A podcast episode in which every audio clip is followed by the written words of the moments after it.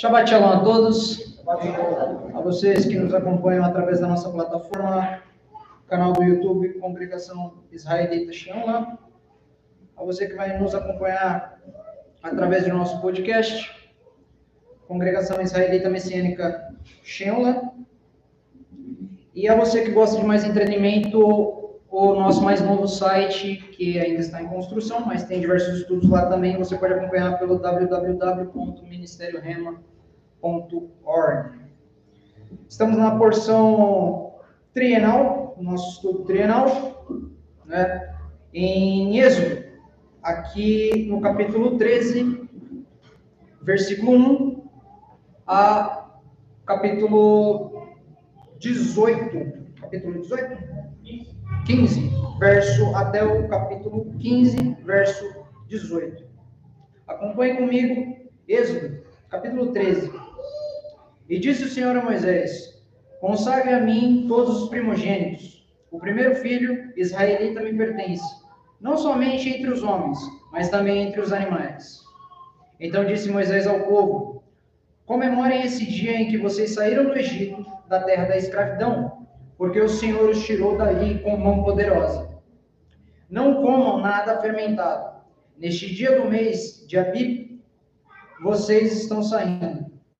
Quando o Senhor os fizer entrar na terra dos cananeus, dos hititas, dos amorreus, dos reveus e dos jebuseus, terra que ele jurou aos seus antepassados que daria a vocês, terra onde há leite e mel com fartura.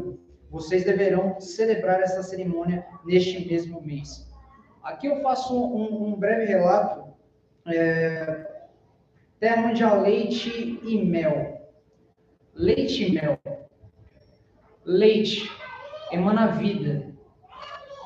É, a vaca, ela come vida, verde, capim. Ela produz leite, vida. E o mel, porque ele é doce. Aqui é uma, uma poesia a Bíblia é cheia de poemas, né? E a partir do momento que você entende a palavra, estuda a palavra e começa a praticá-la e começa a ensiná-la, ela é uma fonte de mel para as pessoas. É um poema doce na vida das pessoas, né? O Metsorá. Você entende, você pratica e você produz uma coisa boa na vida das pessoas. Seguindo adiante, é, versículo 6. Durante sete dias comam pão sem fermento, e no sétimo dia façam uma festa dedicada ao Senhor. Comam pão sem fermento durante os sete dias. Não haja nada fermentado entre vocês, nem fermento algum dentro do seu território. Né? Não é somente da casa, é dentro do seu território. Nesse dia, cada um dirá seu filho: Assim faço pelo que o Senhor fez por mim quando saí do Egito. Isto lhe será como um sinal em sua mão e memorial em sua testa, para que a lei do Senhor esteja em seus lábios, doce, né? Para que a lei do Senhor esteja, para que a lei do Senhor esteja em seus lábios, porque o Senhor os tirou do Egito com mão poderosa. Cumpra esta determinação na época certa de ano em ano É, aqui um breve relato também, um breve comentário. Ele fala aqui, é, no versículo 9: Isto lhe será como um sinal em sua mão e memorial em sua testa. Aqui eu entendo que há dois caminhos. Se você andar por esse caminho, vai acontecer isso, isso e isso. Se você andar por outro caminho, irá acontecer outras coisas totalmente diferentes. É você no centro do seu entendimento o homem em geral, e a decisão é sua. O livre-arbítrio é seu. Isso nós vamos ver futuramente em, Apocalipse, né? É só que é para outro estudo. É, as suas decisões, né? Que uma irá desagradar ao Deus bendito e a outra é a obediência correta para não desagradar ao nosso Deus. Seguindo mais adiante, é, vamos lá no versículo 17. Não, vamos, vamos no versículo 11. Vamos continuar aqui. É interessante essa parte. Depois que o Senhor os fizer entrar na terra dos cananeus e entregá-la a vocês, como jurou a vocês e aos seus antepassados, separem para o Senhor o primogênito, o, o primeiro, desculpe, o primeiro nascido de todo o ventre. Todos os primeiros machos dos rebanhos pertencem ao Senhor. Resgatem com um cordeiro toda a primeira cria dos jumentos, mas se não quiserem resgatá-la, quebrem-lhe o pescoço. Resgatem também todo o primogênito entre os seus filhos. Aqui quebrem-lhe o pescoço do porquê. É, um breve relato é matar um, um, um jumento, um animal impuro, naquela época, era para diferenciar do abate sacrificial de um animal puro. É, tem esse detalhe. Sem mais delongas, tempo está corrido. Vamos a partir do verso 17. A partir dos israelitas, né? Quando o faraó deixou sair o povo, Deus não os guiou pela rota da terra dos filisteus, embora este fosse o caminho mais curto, pois disse: Se eles se defrontarem com a guerra, talvez se arrependam e voltem para o Egito. Assim Deus fez o povo dar a volta pelo deserto, seguindo o caminho que leva ao Mar Vermelho. Os israelitas saíram do Egito preparados para lutar. Moisés levou os ossos de José, porque José havia feito os filhos de Israel prestarem um juramento, quando disse: Deus certamente virá em auxílio de vocês. Levem então os meus ossos daqui. Verso 20. Os israelitas partiram de Sucote e acamparam em Etã, junto ao deserto. Durante o dia, o Senhor ia adiante deles, numa coluna de nuvem, para guiá-los no caminho, e de noite numa coluna de fogo, para iluminá-los. E assim podiam caminhar de dia e de noite. A coluna de nuvem não se afastava do povo de dia, nem a coluna de fogo de noite. Aqui podemos perceber que Deus nunca abandonou né, o povo israelita. Né? Ele ele sempre está no, no meio de nós. E o que nós percebemos aqui? Por que, que Deus fez eles irem ao, ao pela rota que saísse de frente com o Mar Vermelho para desviarem, desviarem dos filisteus? Eles já estavam saindo como escravos. Os filisteus ali, guerreiros, eles estavam saindo como escravos e se eles, se eles vissem né, a cavalaria dos filisteus ali, todos bem armados, eles sentiriam medo, muito provavelmente, iriam voltar pela, pela rota mais perto. Né? E às vezes eu, eu costumo postar uma frase no meu status do WhatsApp que muitos vêm me perguntar no privado. Ô Breno, por que, que você posta tanto é, queime os barcos? Tem uma época do... Os vikings, antepassados, né? Naquela época, eles saíram para... Eles saíam para guerrear e, e o capitão em si e os seus líderes, eles queimavam a ponta dos barcos.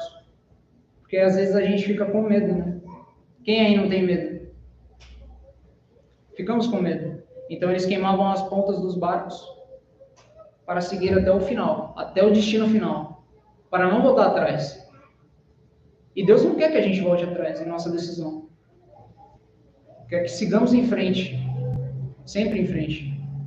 Porque você não precisa ser nenhum estrategista para saber O Mar Vermelho está na sua frente. Imagine, fique imaginando a cena. O Mar Vermelho na sua frente. Ao lado, montanhas. Não tem para onde correr. Às vezes aperta. Aí não tem para onde correr. É a nossa fé perfeita, a nossa confiança em Deus. É só você e Deus. Né? E ali o povo olha para trás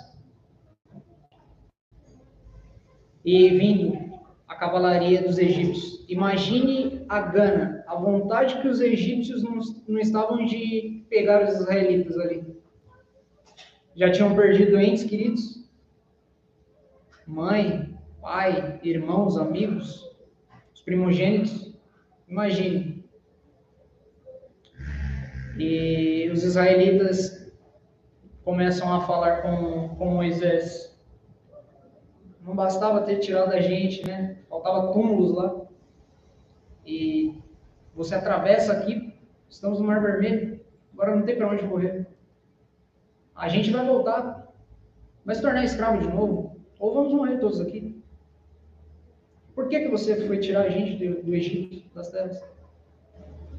E ali, brilhantemente, Moisés vira e fala: acalme-se. Ele tinha Deus, ele estava confiante, né? ele estava com uma fé ali. E ele, acalme-se. É, você verá o que Deus, com mão poderosa, irá fazer ao nosso povo.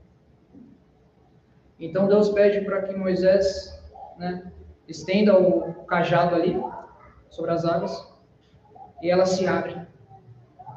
Volta aqui na figura. Aquela parede de água do lado esquerdo, do lado direito, arte bem montada. E eles tiveram que atravessar, né, como, quase como filha indiana um a um, você e Deus, você na decisão. De dois em dois. Não dá para ter uma ideia. Mas o grande milagre, estamos na porção trienal, com mais detalhes. O grande milagre não foi esse. Né? Um vento poderia muito bem abrir as águas. Qual foi o grande milagre? A terra seca e, os egípcios, e, o, e o povo egípcio atolado.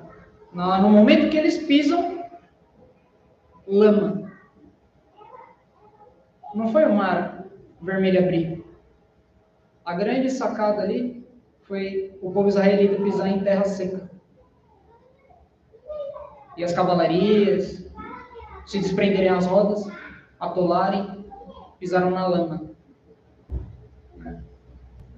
Temos que ter a, a confiança e uma emunar, uma fé perfeita em Deus. Às vezes as coisas apertam. Imagine ali, imagine nós ali, né? E agora? Eu duvido que algum aqui tinha. Não é? Temos que ter a, a fé perfeita. É, eu imagino que na grande tribulação, que muitos dizem que nós não vamos passar, mas vamos passar assim? Sim. Eu, eu acredito que os livramentos que Deus vai dar são miraculosos da forma como esse. Né? Inexplicáveis. Ninguém vai conseguir entender esse tal que vai acontecer e a gente vai estar lá sendo liberto. Né? Exatamente. E Moisés ali, quando eles atravessam, né? Deus pede, agora estenda o cajado novamente e o se fechou. Né? Com todas as tropas, os egípcios, com o faraó. Muitos, é, a gente vê muitos filmes e não relatam, né? Só mostra a cena de faraó nos filmes, ali, é, Moisés, gritando ali. Mas o salmista diz que faraó também entrou. E foram todos engolidos, né? Pelo, pelo mar. Deus pede ali para que, que Moisés estenda o cajado. Imagine, né, naquela época. Moisés só tinha o cajado e vindo tropas, cavalarias. O faraó tinha quase tudo. Tinha poder, muitas riquezas, tropas, armamento. E Moisés os israelitas olhando, tinha apenas um, uma vara. Há quanto tempo não estava com ele aquela vara? E serviu para muitas coisas. E ele assim estende, através de honra e glória ao Senhor, ele estende e o mar vermelho se fecha. No livro de Salmos, gosto muito de ler no Salmo 136, a partir do verso 6 em diante, diz assim: Firmou a terra sobre as águas, porque seu amor é para sempre. Fez grandes luminares, porque seu amor leal é para sempre. O sol para presidir o dia, porque seu amor é para sempre. A lua e as estrelas para comandarem a noite. Feriu o Egito nos seus primogênitos, porque seu amor justo é para sempre. Libertou Israel do meio deles. Com mão forte e braço estendido, seu amor é para sempre. Dividiu ao meio o mar vermelho. Fez passar Israel no meio dele. Lançou o Faraó, verso 15. Lançou o Faraó e seu exército no mar vermelho. Conduziu seu povo pelo deserto, porque seu amor é para sempre. Amém, irmãos. Amém. Não podemos é, ficar distante de nosso Deus. Não é, não é verdade? Essa porção é fantástica. Fantástica. Eu fico muito feliz de, de poder voltar. Né? Fiquei um tempo fora, é, sem passar a porção. Eu fico muito feliz de voltar e ser um sábado integral e estar passando ela para vocês. Ela mexeu muito comigo também. Né? Ela é cheia de detalhes. Ali é, pode fazer até uma alusão, o Rabino está aqui, o Josias, me corrija se eu estiver errado, pode fazer até uma alusão em questão de batismo. Eles passam pelas águas e muitos ali deveriam renascer de novo. Mas lá no decorrer, na próxima porção, que o Rabino vai passar no sábado que vem, que tem inúmeros detalhes também importantes, é, nós veremos que, que não vai ser desse jeito. Né? Mas é, Moisés ele tinha quantos anos quando ele foi libertar os escravos? 80. Nunca é tarde, irmãos. 80 anos. 80 anos. Alguém conhece Jack Ma? Jack Ma, fundador do Alibaba, maior site e-commerce da China. Ele diz assim: com 10 anos, constantemente, você fazendo a mesma coisa, sem desanimar, reinventando, pode ser que você venha fazer sucesso. Né? Não somente na vida financeira. Tem um outro rapazinho que o discurso dele é um pouco parecido com o do Jack Ma. Com 15 anos, você fazendo a mesma coisa constantemente, a constância, a sua fé, né, inabalável, reinventando, pode ser que você venha fazer sucesso, ou pode ser que você mude a vida das pessoas. O nome desse rapaz é Bill Gates, ele falava que com 15 anos fazendo a mesma coisa, reinventando, pode ser que você faça isso. Pode ser que você mude a vida das pessoas. Né? E assim é como nós. Para encerrar, é, queria deixar um, para que vocês pensem e reflitem nessa tarde de sábado e início de uma nova semana. É, não importa se você tem 20, 30, 40, 50, 60, 70, 80, 90 anos. Se você acreditar em você, com a fé, caminhar com Deus, que é isso que difere. Moisés tinha 80 anos. Vai dar certo. Vai dar muito certo. Amém, irmãos? Vai dar muito certo. Nos coloquemos de pé, vamos orar. Havia mal alguém te chamar nosso Pai Celestial, cujo glorioso reino é eterno. Nós damos graças a Ti, Pai, que o Senhor é um Deus que compadece, é um Deus que não pede para que subamos até você, Pai, porque isso seria impossível, mas é um Deus que vem até nós, de bondade, um Deus de bondade e graça. É um Deus que vem através do seu Rua Kodesh, do seu Espírito Santo. Isso é possível. É um Deus que vem até nós. Damos graças a Ti e te pedimos que entre com providência na vida de cada um de seus filhos aqui presentes, no contexto que está passando. E no meio disso tudo, o Senhor nos convida de uma forma tão bonita a estudar a tua palavra, Pai. Provai e vede que o Senhor é bom e todos os seus planos são bons, meu Pai. O Senhor nunca disse que nós iríamos entender, mas pediu para que confiássemos. Pai, nós queremos provar dessa tua glória. Muitos têm provado aqui presentes.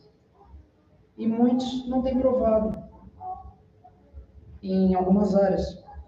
Nós queremos provar, Pai. Nós queremos provar em todas elas.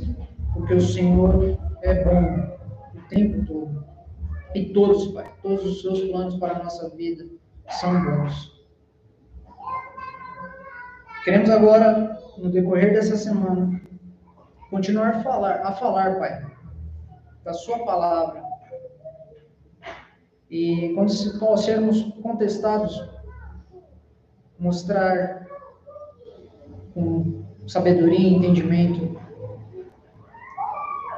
as evidências corretas. Nós te pedimos muita saúde, meu Pai. É o que te pedimos. Nós te honramos e te bendizemos humildemente, em nome de Jesus. Amém, amém.